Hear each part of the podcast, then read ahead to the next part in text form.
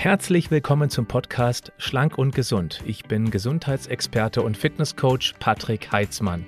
Dieser Podcast ist mir eine Herzensangelegenheit, weil ich dich unterstützen möchte, dass du noch fitter, gesünder und schlanker wirst.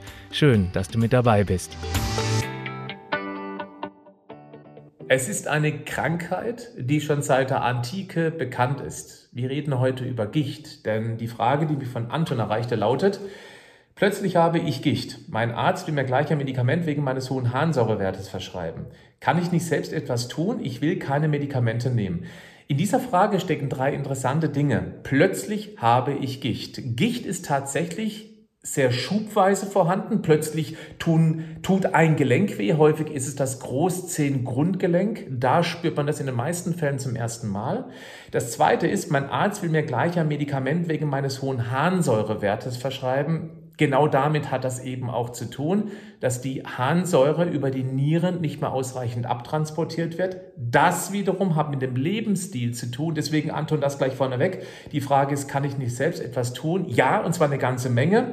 Und du schreibst auch, ich will keine Medikamente nehmen. Manchmal kommt man da nicht drum herum, um zunächst einmal diesen hohen Harnsäurespiegel etwas nach unten zu bringen. Wichtig, wenn du nicht grundsätzlich bereit bist, etwas am Lebensstil zu verändern. Erstmal ein herzliches Willkommen an alle, die hier eingeschaltet haben zu diesem, äh, zu dieser schmerzhaftesten Form des Rheumas, was eben Gelenke und auch Weichteile betrifft die sich dann stark entzünden können, die auch angeschwollen sind, teilweise auch so eine teigige Konsistenz haben, rötlich wirken. In ganz schlimmen Fällen kann es sogar von Fieber und Frösteln und auch Kopfschmerzen begleitet werden. Und Interessant ist auch, dass es dann nicht nur bei einem Gelenk bleiben muss, sondern es wandert. Das heißt, dieses Gelenk schwillt dann wieder ab, die Schmerzen sind nicht mehr ganz so stark, aber plötzlich ist aus dem heiteren Himmel ein anderes Gelenk davon betroffen.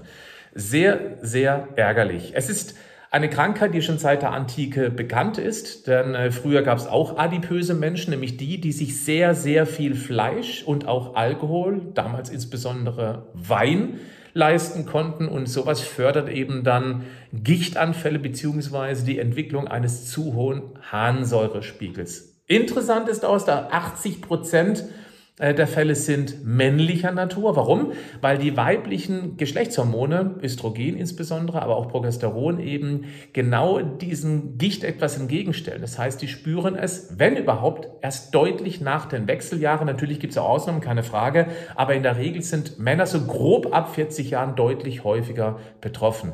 Wenn ich sage Männer ab 40, heißt das nicht, dass man bis, bis 40 in Saus und Braus leben kann und gar nichts beachten sollte diesbezüglich, denn Gicht schleicht schleicht sich langsam an, aber so, dass wir es nicht bemerken, also unter der Schmerz, äh, Schmerzschwelle und irgendwann kommt es drüber und dann kann es auch sehr plötzlich sehr schmerzhaft da sein. So schmerzhaft, dass man da nicht mal ein Kleidungsstück darauf verträgt. Das muss man sich mal vorstellen, auf dem betroffenen Gelenk. Oder auch die Decke des Bettes, wenn es zum Beispiel auf dem Großzehengrundgelenk liegt und dort eben sich Gicht bemerkbar macht, dann ist das so schmerzhaft, dass man den Fuß raus aus der Decke nehmen muss.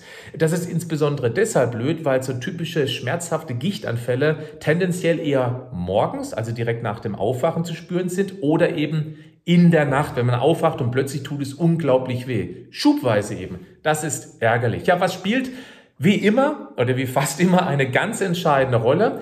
Zunächst einmal erbliche Faktoren. Ja, das spielt auch mit rein. Hauptsächlich ist es aber natürlich der Lebensstil. Insbesondere Übergewicht dann auch das Ganze kombiniert mit Bewegungsmangel und eine typisch entzündliche Ernährung. Das bedeutet viel Süßes, insbesondere Zucker. Und warum Zucker ein ganz großes Problem ist, da komme ich dann nochmal gegen Ende dieses Videos drauf zu sprechen.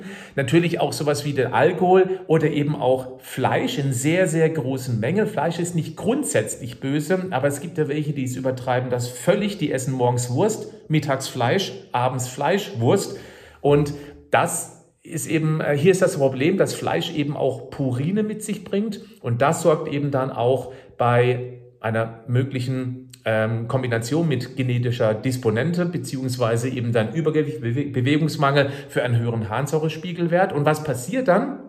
Wenn der Harnsäurewert ein Wert von über 6,5 Milligramm pro Deziliter ist, ich glaube, das ist die richtige Maßeinheit, dann ist die Grenze überschritten und dann kristallisiert sich die Harnsäure aus. Und wortwörtlich, da werden Harnsäurekristalle daraus und genau die sind messerscharf und ritzen sozusagen die Gelenksknorpelfläche an, die sich eben dann irgendwann schubweise entzünden kann. Also ist der hohe Harnsäurewert ein ganz klares Zeichen dafür, dass zumindest Gefahr im Verzug ist. Dann sind auch fast immer zunächst mal am Anfang die Extremitäten betroffen, also insbesondere die Fingergelenke und eben, wie gesagt, die Fußgelenke, das Großzehengrundgelenk insbesondere. Das hängt auch damit zusammen, dass die eben weit weg vom Körper sind, dass die eher auskühlen und das Kühle unterstützt im negativen Sinne die Bildung von diesen Harnsäurekristallen bei einem zu hohen Harnsäurewert. Ja, ist das nicht ärgerlich? Gut. Ähm, es gibt zwei verschiedene Arten von Gicht. Das eine ist die primäre Gicht, so wird sie genannt. Das ist praktisch das innere Recycling. Das ist gestört. Wenn Zellen im Körper absterben, das kann zum Beispiel passieren, wenn man eben sehr hart fastet, und damit meine ich auch Fettzellen. Achtung, auch wenn man sehr, sehr stark und schnell abnimmt, sterben auch Zellen ab. Das passiert.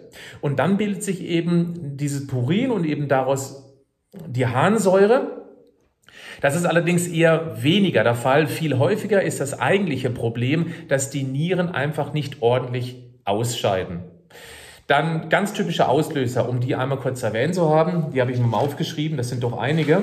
Das einige ist, das erste ist zum Beispiel der Alkoholmissbrauch. Ganz klare Sache, steht ziemlich weit vorne. Das heißt, wer regelmäßig und auch nicht gerade wenig Alkohol trinkt, leidet deutlich eher unter Gicht als die, die den Alkohol eben nur in sehr homöopathischen Mengen oder gar nicht zu sich nehmen. Dann Diabetes Typ 2. Ja, definitiv auch ein großes Problem, wie schon erwähnt, auch Übergewicht. Und die körperliche Inaktivität ist ja häufig, nicht immer, auch in Kombination. Klar, wer 20, 30, 40 Kilogramm zu viel auf den Rippen hat, bewegt sich auch weniger gerne. Nochmal, Ausnahmen bestätigen diese Regel. Es gibt natürlich auch ganz andere Fälle. Dann Bluthochdruck. Dann haben wir Fettstoffwechselstörung, das heißt viel zu viel Triglyceride im Blut. Das äh, fördert das Ganze auch. Starkes Fasten, weil eben dann sehr schnell sehr viele Zellen ähm, absterben. Ähm, das hört sich jetzt brutal an, aber wir wollen ja auch, dass die Fettzellen letztendlich irgendwie ähm, sich aus dem Körper verabschieden, aber das sind eben auch sterbende Zellen oder sich entleerende Zellen. Dann Stress, ja, wie immer, zählt auch mit dazu. Unterkühlung, wie vorhin schon erwähnt, dass sich eben dann die Harnsäure viel, viel schneller auskristallisiert und dann haben wir diese, diese rasierklingenscharfen ähm, Kanten, die eben dann die Gefäße letztendlich dann so angreifen können, dass sich dort eine Entzündung bildet. Das heißt, das Immunsystem löst dann diese Entzündung aus und das ist das, was wir eben als Schmerzen wahrnehmen. Das ist vielleicht auch interessant für beispielsweise fällt mir jetzt gerade ein, Bauarbeiter oder Landschaftsgärtner, die sehr, sehr viel draußen arbeiten, auch bei widrigem Wetter.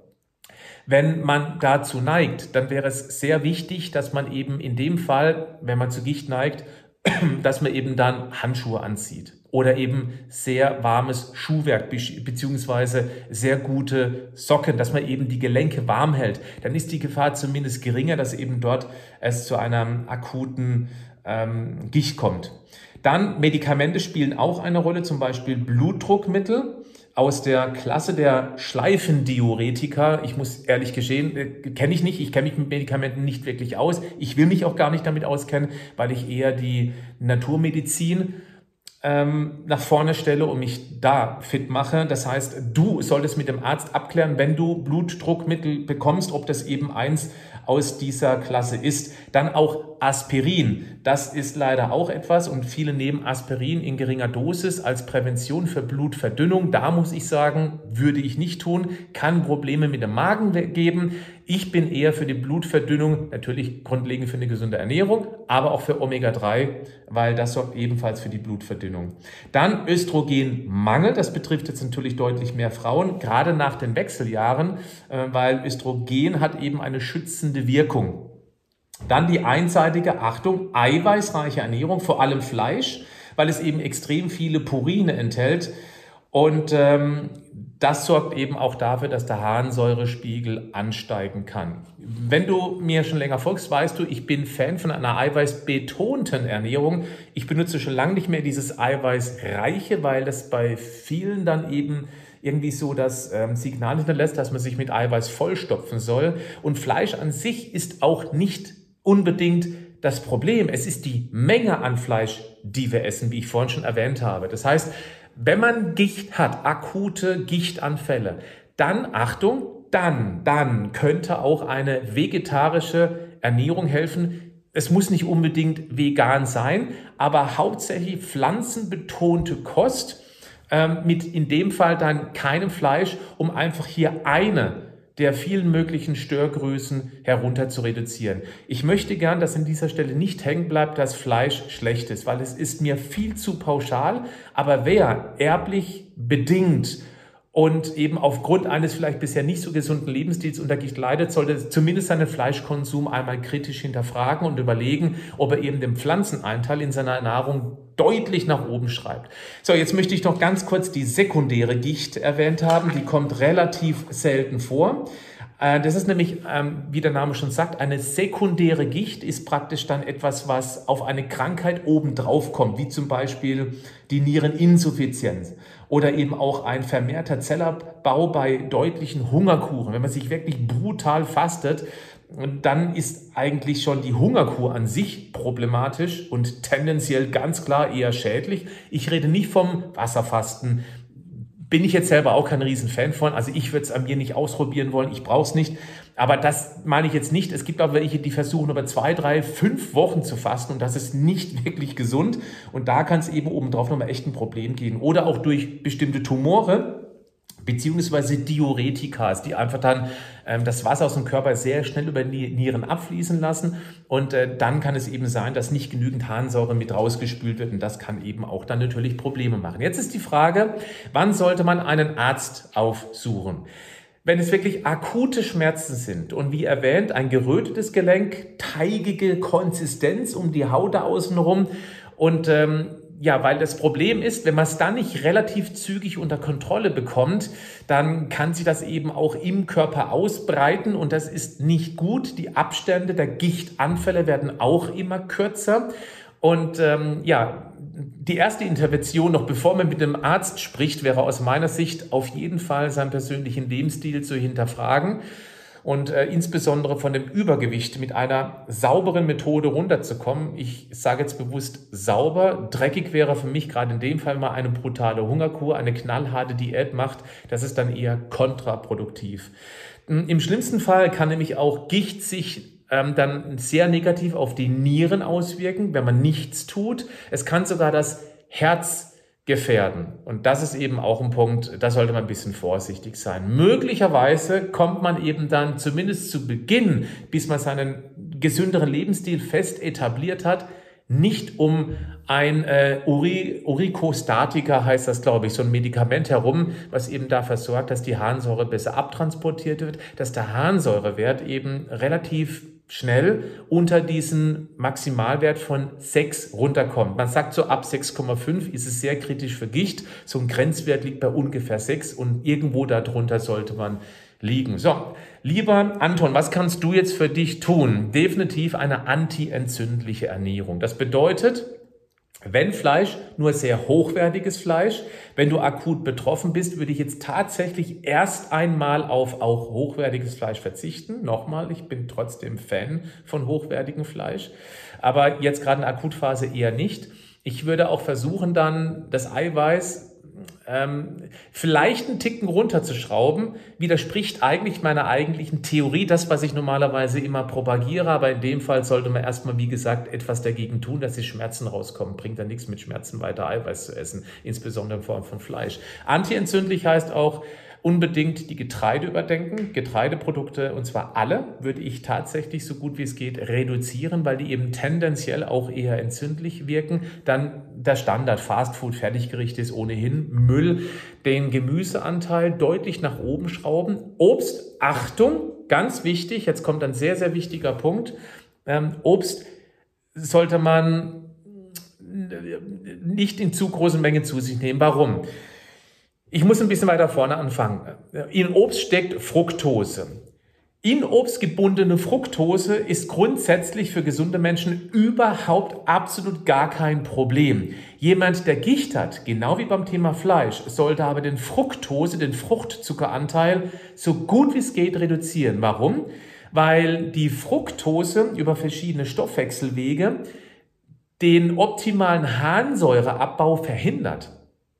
Und deswegen ist alles, was Fruchtzucker, Fructose gesüßt ist, definitiv komplett aus einer Anti-Gicht-Ernährung herauszustreichen. Deswegen ist es besonders wichtig, die Zutatenliste anzuschauen, weil sich da häufig auch Begriffe irgendwo wiederfinden mit Glucose, Fructose, Sirup oder es steht Fruchtzucker drin als eine der meist vielen Zutaten. Und ich weiß, es hört sich total gesund an. Fruchtzucker ist Frucht, Frucht ist gesund. Ja, die Fructose im Obst gebunden ist okay, aber nicht irgendwo als, ähm, als, als, als Fruchtzucker beigemischt in einem Gericht, wo eben dann die Ballaststoffe äh, des Obstes fehlen. Vorsicht, manchmal heißt es auch Fructose-Glucose-Sirup oder Glucose-Fructose. Das, das erste Fructose-Glucose, dann ist der Fructoseanteil noch ein bisschen höher.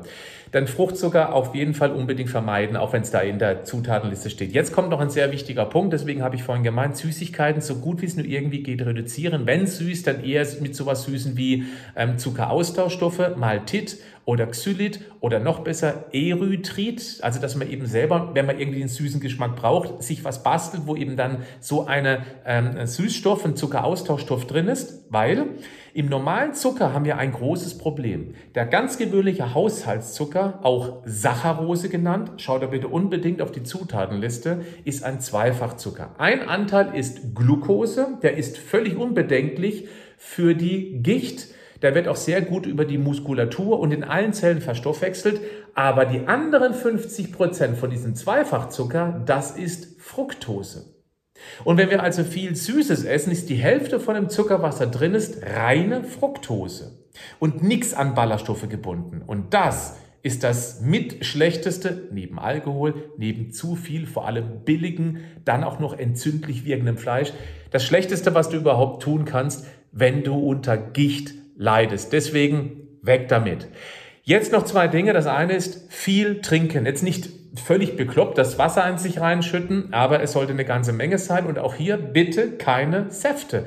Auch keine Smoothies, die einen hohen Obstanteil haben. Und wenn du Obst isst, dann würde ich dir empfehlen, lieber Beerenobst zu dir zu nehmen. Himbeeren, Waldbeeren, Erdbeeren, weil die weil der Zuckergehalt da verhältnismäßig gering ist. Ich würde auch tatsächlich als Gichtbetroffener würde ich auch auf zuckerreiche Obstsorten wie zum Beispiel reife Bananen sowas beispielsweise verzichten oder auch auf ähm, Trockenobst unbedingt verzichten. Ich bin nicht generell dagegen, aber in Form, wenn man Gicht hat, dann sollte man da aufpassen. Also viel Wasser trinken, Tees natürlich auch, ungesüßt, selbstverständlich und es gibt auch Gelenknahrung, wenn man die Gelenke bewusst unterstützen möchte. Das ist zum Beispiel Glucosamin und Chondroitin. Und weil wir viele haben bei uns in der Community, die eben davon betroffen sind, wollten wir denen helfen. Wir haben von Vitamoment ein echtes Top-Produkt an den Markt gebracht, schon vor längerer Zeit. Und die Betroffenen, die sprechen auch davon, dass es ihnen hervorragend hilft. Ich verlinke das mal in die Show Notes des Podcasts beziehungsweise in die Videobeschreibung. Das ist Glucosamin und Chondroitin. Das ist praktisch ein ganz wichtiger Bestandteil der Knorpel, der Gelenkflächen, damit eben sich dort das Ganze wieder regenerieren kann. Betroffene werden mit Sicherheit davon profitieren. Wenn du selbst von Gicht betroffen bist, und du das YouTube-Video anschaust, dann schreib doch bitte mal in die Kommentare, ähm, was du dagegen tust, was dir insbesondere geholfen hat. Ich glaube, dass da viele andere Betroffene sehr neugierig hinschauen werden. Dafür danke ich dir ganz herzlich. Bis zum nächsten Mal, bleib gesund, aber mach doch was dafür.